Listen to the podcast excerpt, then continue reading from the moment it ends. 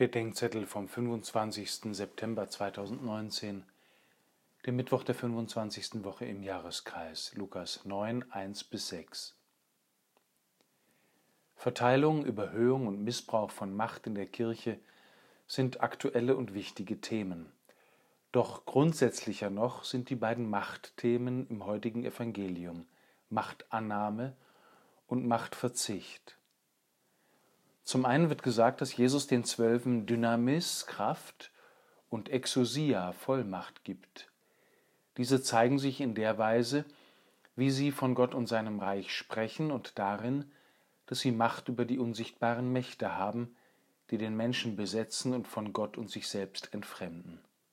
Zum anderen werden die Zwölf bei jeder Sendung daran erinnert, nicht etwa gut ausgestattet, sondern mit wenig genug loszuziehen und sich nicht zu sehr an eine innerweltlich für notwendig gehaltene Ausstattung von Macht und Mitteln zu binden. Es wäre dumm zu fordern, wir sollten statt über die erstgenannten, über die zweitgenannten Machtthemen sprechen, aber wird über letztere überhaupt noch gesprochen? Die Empfangsbereitschaft für geistliche Kraft und Vollmacht erscheint als charismatische Schwärmerei und ein Verzicht der Kirche auf gesellschaftliche, politische und wirtschaftliche Macht und Ausstattung ist für die allermeisten Wortführer ein gefürchtetes Tabu. Ich denke derzeit oft an die Klage Daniels. Wir haben in dieser Zeit weder Vorsteher noch Propheten und keinen, der uns anführt.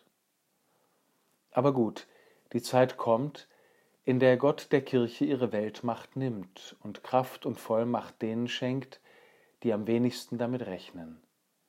Je mehr wir uns auf letzteres freuen, umso weniger wird uns ersteres wehtun.